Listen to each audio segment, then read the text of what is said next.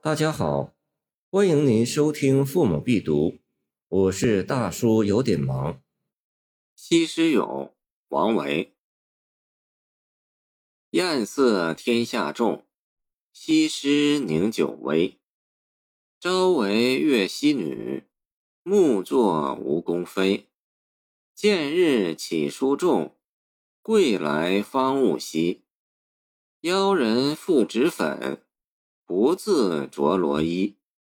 君宠一娇态，君怜无是非。当时浣纱伴，莫得同车归。持谢邻家子，笑贫安可惜。西施列名中国古代四大美女之一，历来歌咏西施的诗歌不少。大抵是说美女祸水，或盛赞其美貌。李白的“苏台兰谷，旧院荒台杨柳新，菱歌清唱不胜春。只今唯有西江月，曾照吴王宫里人”，也未能免俗。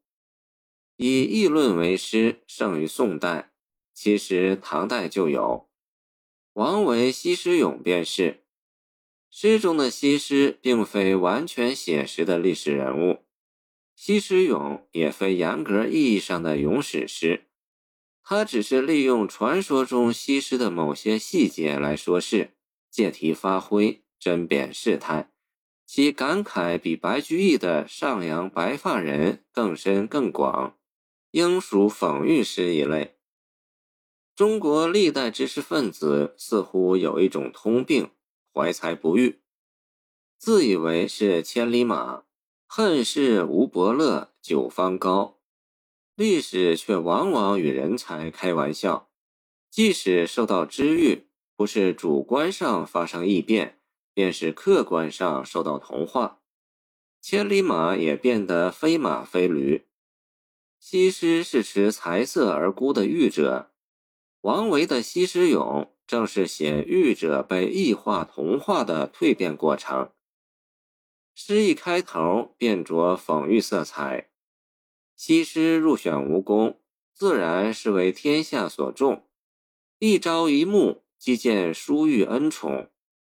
前四句已为全篇定调，以下六句具体描写际遇后的异态变态。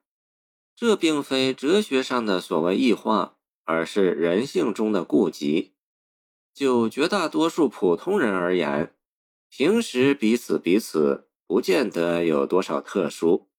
一旦得到机遇荣宠，或继承大笔遗产，或中了一元大奖，或攀援了某高官显宦，飞黄腾达，人就立刻变得势利，变得高贵，变得养尊处优，变得装腔作势。变得与众不同。昔日起书重，贵时方悟稀。这是多么深刻犀利的针砭之语！金钗布裙的村女与珠光宝气的王妃不同，固然是由于地位、客观上环境有了不同，可是，在主观性格、态度、语言举止也随之发生质的变化。从邀人复脂粉。到君怜无是非四句，把西施的庸态、媚态、娇态、富贵态和势利态刻画得入木三分。当今一些被权势宠坏、被金钱熏坏、被粉丝捧坏的官员和明星大牌，不也就是这副腔调吗？他们一个个都变成了肆无忌惮的坏孩子。不仅败坏污染了社会风气，最后也害了自己。作者运用漫画式的夸张手法，对人性的弱点做了无情的拷问。最后四句变换角度，以委婉口吻从另一个侧面探究其原因。问题并不在西施本身，而是造就西施的那个社会。是世态炎凉的社会造就了西施，西施也像一面镜子，映射出社会众生相。有权就有势，有威就有钱，是人性的一根软肋，也是制度设计的一大弊端。试问，当西施姑娘乘上奔驰宝马，万众瞩目，夹道欢迎，旧日的那些浣纱伙伴能同她共载吗？怪不得陈奢的佣工兄弟会慨叹说：“火夷奢之为王，臣臣者，见《史记·陈涉世家》。”因此，作者不能不认为东施效颦并不奇怪，也不可笑。城中好高级，四方高一尺。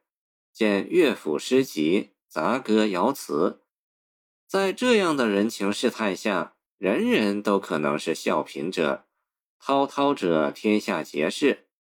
像林女东施那样捧心乞怜者，怎么会少呢？典故活用，反话正说，简直就是鲁迅的杂文笔法。王维《西施咏》与王安石《明妃曲》相类，西施与王昭君只是一个意符，一个代码。王维说“君怜无是非”，王安石说“人生失意无南北”。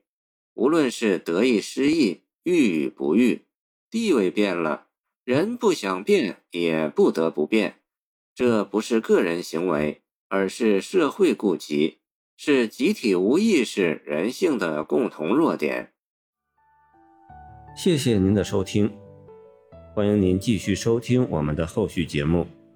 如果你喜欢我的作品，请关注我吧。